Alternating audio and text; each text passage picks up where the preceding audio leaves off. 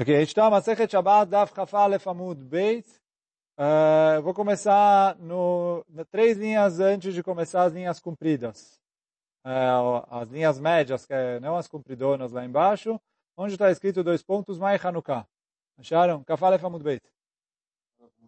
Kafá Lefamud Beit. Uh, onde está escrito, no, onde, mais ou menos onde termina o Rashi, onde está escrito Mai Hanukkah. Então fala Mai Hanukkah. O que, que é Hanukkah? Detano Rabanan, está escrito na Braita, uh, Bekav Hei Bekislev, Yom de Hanukkah. No dia 25 de Kislev, começam os dias de Hanukkah. Tmene, são oito dias, inun, Velo lemisped beo, velo leitanot beo. Que são dias onde a gente não pode fazer neles esped e não pode fazer neles taniot. Esped são discursos fúnebres, Quer dizer, quando você vai fazer uma elogia a alguém que morreu, e aí você vai fazer um discurso, como era a pessoa, lamentar a morte dele, etc. Então, quando alguém falece nesses dias, não é que não falam nada, mas é, falam mais de Vrei Torah, e aí às vezes citam um ou outro costume da pessoa falecida para aprender das coisas dele, mas é, não é aquele tipo de discurso que é chorando quem é a pessoa que é, se foi, etc. Porque é Hanukkah, são dias alegres. E por isso também não se marca jejuns né, durante Hanukkah.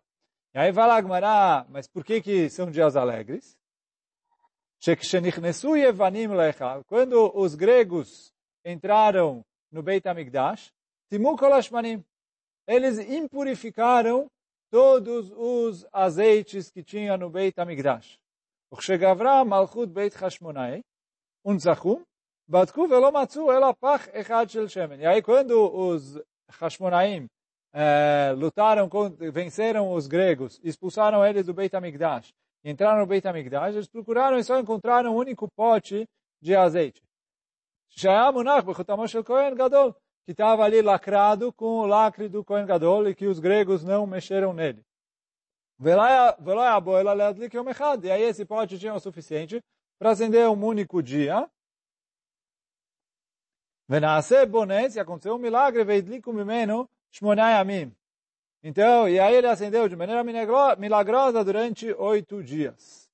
Leshana Acheret, quando chegou o próximo ano, Kevaum, Chachamim fixaram Veasaum Yamim Tovim Behalel Beodá, decretaram uma festa onde precisa fazer Halel, louvar a Kadosh Baruch Hu, e Odá e agradecer a Kadosh Baruch Hu por todos esses milagres. Uh, então, tem algumas perguntas aqui. Uma pergunta, por que que Hamim esperaram um ano para decretar a festa de Hanukkah? Uh, podiam decretar direto. Tipo, eles viram, acendeu. Mas, uh, que, ele falou assim, não é que está escrito que eles decretaram que no ano seguinte ia ser uma festa. Está escrito que no ano seguinte eles fixaram uma festa.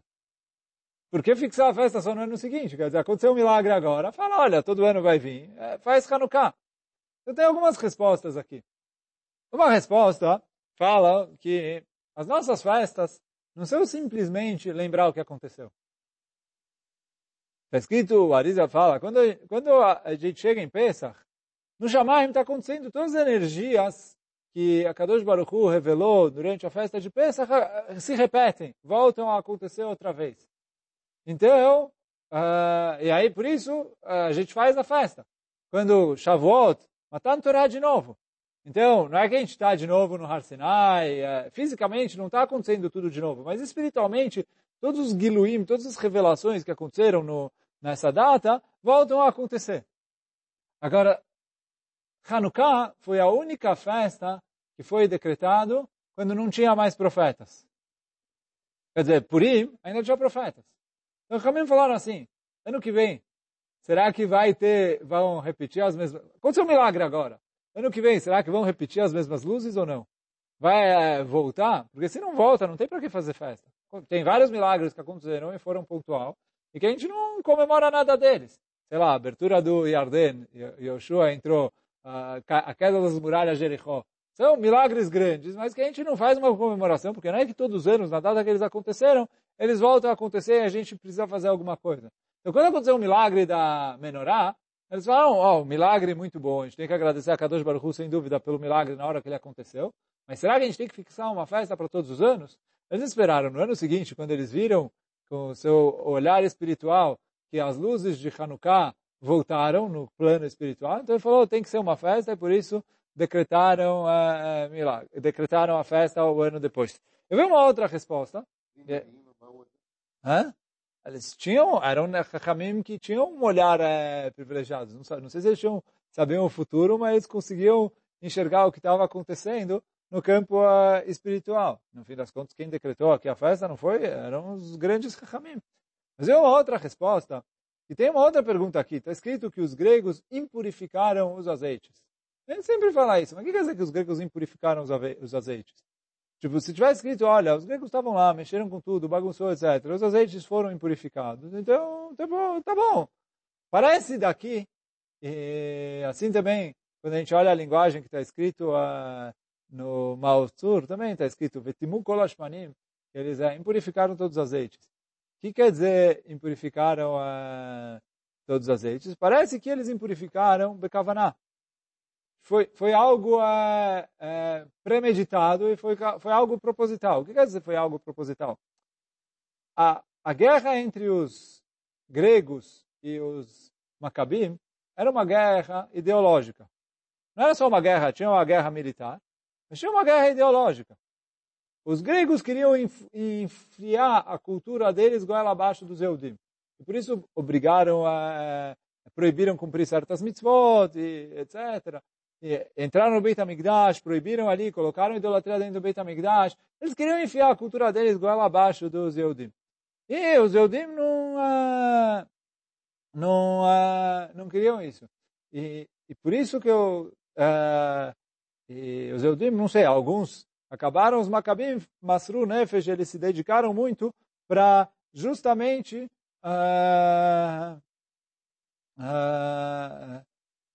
justamente para continuar cumprindo a Torá e as mitzvot. Dentro disso, por exemplo, a gente fala no Mao Tzur, que é o Parzu Homod Migdalai, que eles é, quebraram as muralhas. Pô, se a gente olhar, eles não quebraram muralhas do Beit HaMikdash. O Beit HaMikdash não foi destruído. Mas está escrito na Mishnah, em alguns lugares da Mishnah, em Masechet Midot, entre os lugares, que eles quebraram em alguns lugares o Sorag. O que é o Sorag? É o lugar que demarcava onde o Yehudi, onde, até onde os Goim podiam entrar no Harabait, e a partir de que lugar só Yehudim podiam se aproximar mais do Beit HaMikdash. E aí, por que, que eles quebraram ali? Porque eles queriam falar, o que, que vocês estão falando de Yehudi, Goi, são coisas diferentes. É, é tudo a mesma coisa, é tudo igual, é, cada um faz. Ele falou, não existe espiritual. Não, não existe mundo Ruhani. O que a gente vê é o mundo físico, e não é, fisicamente, o Yehudi e o Goi são iguais. Então, e é isso, por isso eles impurificaram o azeite de propósito. O que, que eles queriam falar? Azeite acende. Tamé, tahor, é tudo igual, é tudo a mesma coisa. Então, por isso eles impurificaram o azeite de propósito. Aí, por isso, quando os Hashmonaim entraram no Beit HaMikdash, eles olharam e viram, azeite, é, só tem azeite também. Ele falou, tem uma alahá, que quando não tem azeite tahor, você pode usar azeite também. Porque quando tá, tem uma alahá, quando está todo mundo também, tomar outra betzibur e você pode fazer. Tem isso em relação a Masechet Psachim, fala sobre o Korban Pesach, etc. Então, os mefarshim aqui perguntam por que, que os Maccabim se esforçaram para procurar, procurar, procurar, até que acharam um pote e aconteceu um milagre. Pô, por que eles não queriam acender com azeite também? Por que não? Se eles acendessem com azeite, azeite também, os gregos venceram. Todo o ponto deles era a mesma coisa. Então eles não queriam. Tem gente que explica aqui também que para inaugurar o Beit HaMikdash, eles não queriam inaugurar meia boca. Como era a reinauguração do Beit HaMikdash, foi a inauguração. Ele falou, você quer no meio fazer bediavada, é uma coisa, mas você vai começar, tem que começar com o pé direito. Então, e aí, mas por isso aconteceu um milagre no azeite puro, para justamente falar, olha, é, tem diferença. Agora, como a guerra era uma guerra ideológica, eles venceram a guerra, expulsaram os gregos. Mas, é, os macabim eram pouca gente. Para onde o povo Am Israel vai? Será que a pancada dos gregos entrou e chegou a impurificar? Porque isso também falam que quando o, o, o Baal quando ele fala Timukol Ashmanim, ele está falando a, o, você tem o, o milagre do óleo, o milagre do azeite, mas no sentido figurado, é um machal isso para o que aconteceu com a Israel. Que o quê? Que os Evanim entraram em Eretz Israel e impurificaram os azeites, que é os Eudim, e sobrou um pequeno pote é um pequeno punhado de pessoas que não queriam dar o braço a torcer e foram até o fim para lutar contra os gregos e não se deixaram é, influenciar pela cultura grega e pelos, pela ideologia grega. E deles aconteceu um milagre que eles acabaram iluminando todo o povo. Que ele falou, ah, eles precisavam esperar um ano para ver se eles iam sim conseguir influenciar, quer dizer, as velas acenderam e foi, mas eles iam conseguir influenciar, iluminar e trazer o povo de volta para o judaísmo, ou se o que os gregos fizeram algo que não tinha volta. Por isso eles esperavam um ano para fixar a festa de Hanukkah, porque ele falou, se a ideologia grega ganhou, não tem o que comemorar. Se os Eudim vão ser é, gregos que moram em Israel e têm bandeira de Israel, ele falou, mas cultura grega é cultura grega, não tem o que comemorar.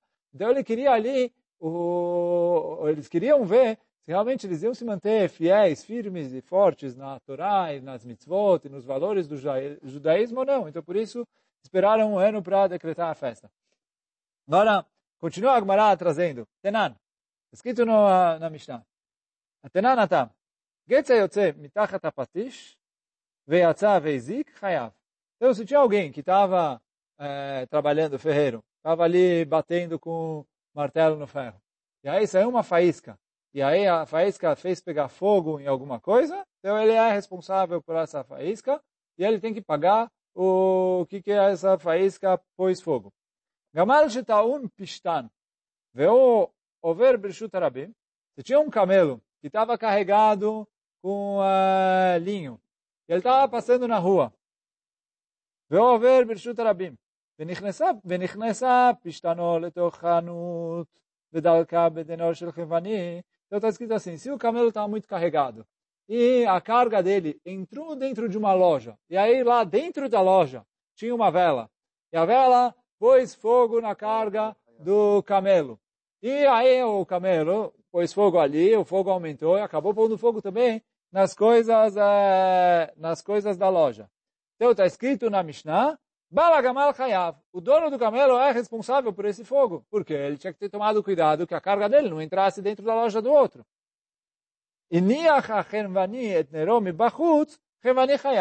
Agora, se o comerciante colocou a vela não dentro da loja dele, e sim fora da loja dele, aí, responsabilidade do comerciante. Quem te deixou acender uma vela ali na rua?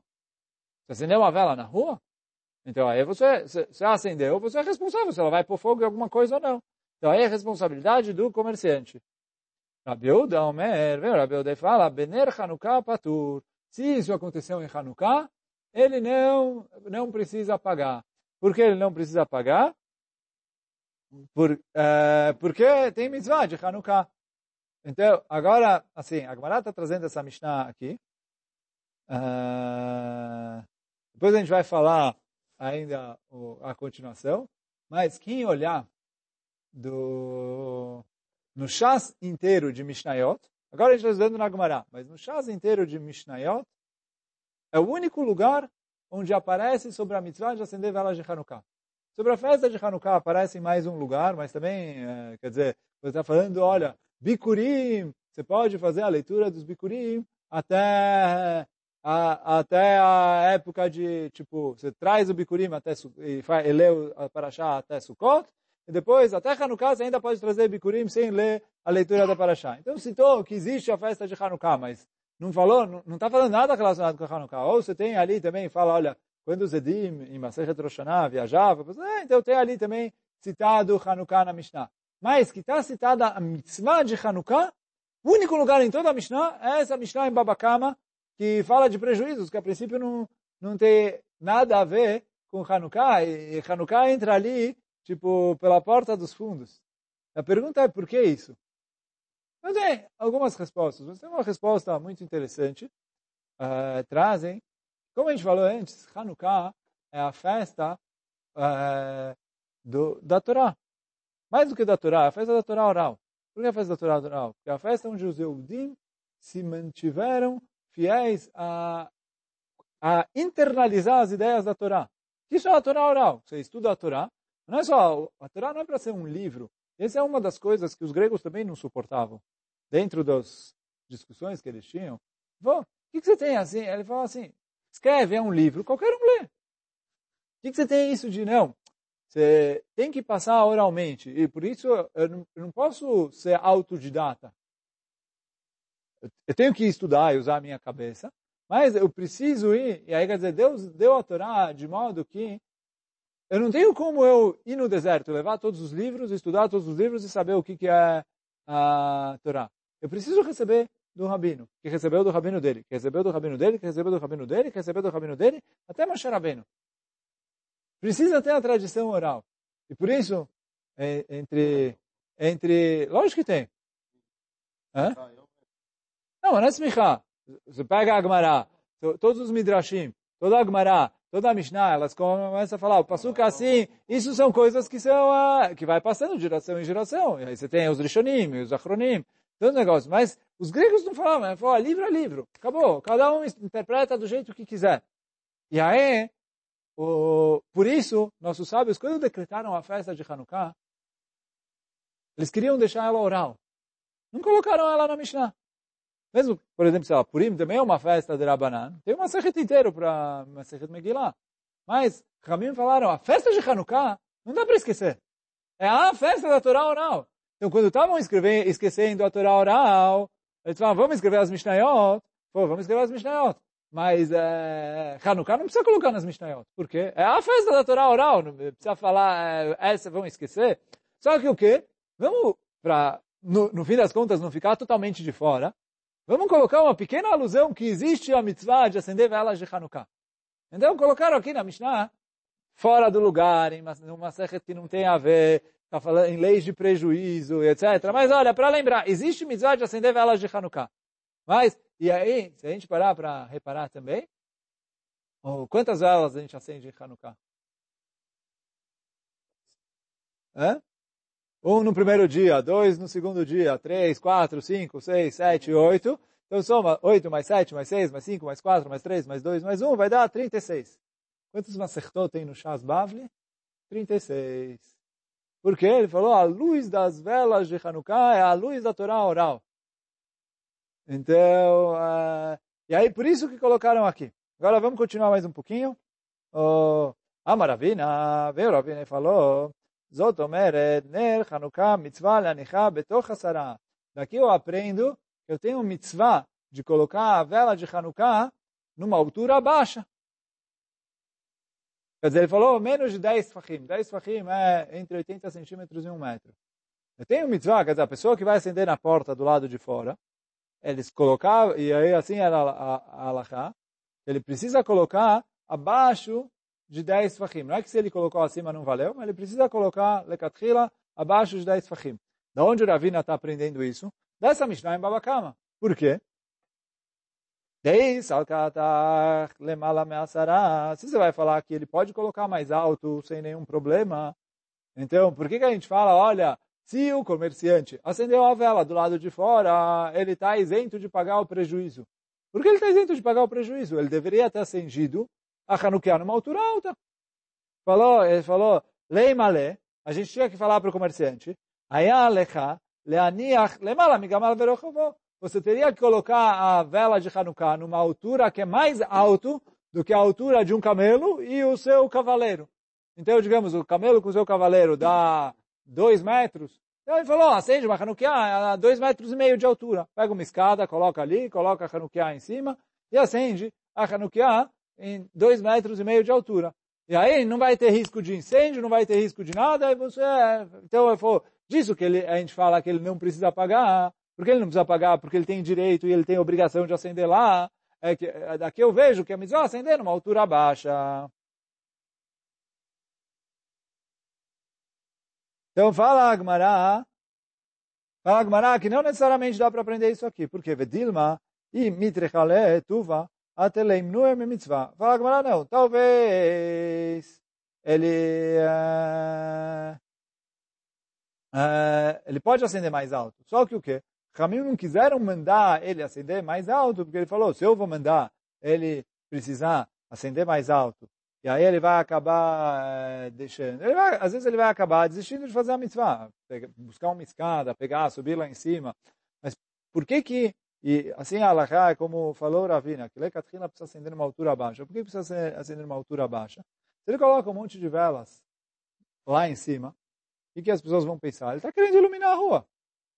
Está escuro, ele quer achar a porta de casa. Então ele colocou ali. Ele quer que ele colocou isso com a intenção de iluminar. Hoje em dia a gente não faz a conexão porque uh, a gente tem luz elétrica e velas é velas. Só que quando as velas eram a iluminação, mesmo quando começou a iluminação pública, as primeiras cidades de iluminação pública era com velas. Primeiro com velas a óleo, outras coisas, depois começaram a usar é, gás e outras coisas no peão, mas era com velas. Então ele foi, foi ali, acendeu uma vela é, alto, é para iluminar. Agora, se ele colocou a menos de um metro do chão, é óbvio que não é para iluminar, porque não ilumina, ilumina quase nada. Tipo, quando você está alto, ela ilumina para baixo. Quando você coloca para baixo, uh, não, não, ilumina muito. Então, ela, falou, ela não veio ali com o intuito de iluminar. Então, por isso, falam os Chachamim que é mitzvah colocar baixo. Se a pessoa vai colocar na janela de casa para ver da rua, e coloca na altura que dá para ver da janela, mesmo que é, é mais alta. Mas se a pessoa está colocando dentro de casa, então também é assim, está escrito nos posquim que é melhor a pessoa tentar colocar mais baixo. Se ele acendeu mais alto do que os 10 fachim que o Ravina falou aqui, mesmo assim ele cumpriu a mitzvah, mas é que é bom a pessoa tentar colocar uh, alto, uh, baixo as velas de Hanukkah. Vamos mais um pouquinho, porque tem ainda mais uh, cinco minutos. Amarav Kahana, veio Rav Kahana e falou, Daraj Rav Natan Bar Minyomi Mishmei de Rabi Tanhum. Então ele falou em nome do Rabi Tanhum. Ok? Ner Shel Hanukkah. שהניחה למעלה מ-20 אמה, פסולה, כסוכה וכמבוי. Então veio o Rabi Tanhum e falou, se a pessoa pegou e colocou a vela de Hanukkah acima de 20 amot, 20 amot é 10 metros de altura, é mais ou menos, 9 metros e 60, 20 amot. É 9 metros e 60 de altura, então cada amá 48 centímetros, então dá 10 amot, 9 metros e 60 de altura. Então se ele colocou numa altura maior do que isso, não valeu. Então, antes a gente falou que o ideal é colocar é, abaixo de 10 fachim, quer dizer, mais ou menos 80 centímetros de altura. Mas ele colocou acima de 10 fachim, valeu. Desde que está a menos de 9 metros e 60 de altura do chão. Se está a mais de 9 metros e 60 de altura, não serve. Por quê? Porque ele falou o mesmo motivo que Sukkah, o mesmo motivo que Mavoi. Que em Sukkah tem que se é um motivo ou não, mas está escrito que é uma Sukkah muito alta, mais do que 20 amot de altura, não serve. Por quê? Uma das explicações que tem na Gemara, é a explicação que está relacionada com, com as, as leis de Hanukkah, é que a pessoa, na hora que ele está comendo açúcar, ele precisa ver o teto do açúcar para lembrar que ele está é, que ele está no açúcar. Mas se o teto é muito alto, ele falou, quando a pessoa olha para frente, ele vê até, sei lá, alguns metros para cima. Tipo, sem, ninguém fica assim, é, comendo, olhando para o teto. Então ele olha normal, ele vê um pouco para cima. Então, um pouco para cima, até 10 metros, é normal a pessoa olhar. Mais que 10 metros de altura, a pessoa só vai ver se ele estiver olhando para lá de, é, de maneira específica. Então, e é a mesma coisa aqui. Se acendeu as velas de Hanukkah muito alto, quem está andando na rua não vai ver. Então, quem está andando na rua, uh, ele não vai ver. Então, uh, ele não cumpriu com isso a mitzvah. Só que isso é em relação à rua. Quando a pessoa mora num apartamento alto, aí ele, ele acende para as pessoas que moram dentro do apartamento. Como a gente uh, não vamos chegar a ver na Gemara, porque agora a gente não está estudando a, a Sechet Shabbat, e amanhã a gente vai começar a Sechet Ketubot. Mas está escrito que a Gemara traz que quando não dá para acender na rua, ele coloca dentro de casa, isso já é suficiente. Que as pessoas que estão dentro de casa já vão, uh, já vão uh, ver. Então, com isso, com, com, com, isso já é suficiente. Então, por isso mesmo que ele mora quinto, sexto, sétimo, oitavo andar, ele acende dentro de casa. Com isso ele cumpre a mitzvah. Ah, mas está a mais de 10 amor da, da, da rua. Tá bom, mas onde ele está e onde tem as pessoas que estão vendo, que é as pessoas da casa dele, está em menos de 10 amor. Então, por isso é válido. Aí, quer dizer, quando ele vai acender dentro de casa, ele conta a partir do chão da casa e não a partir do, do chão da rua. Ele vai contar em relação à rua, ele tem que contar a partir do chão da rua. Mas em relação às pessoas da casa dele, ele conta a partir do chão da casa dele. Bom, hoje a gente fica por aqui. Hazak Baruch Hanukkah Sameach.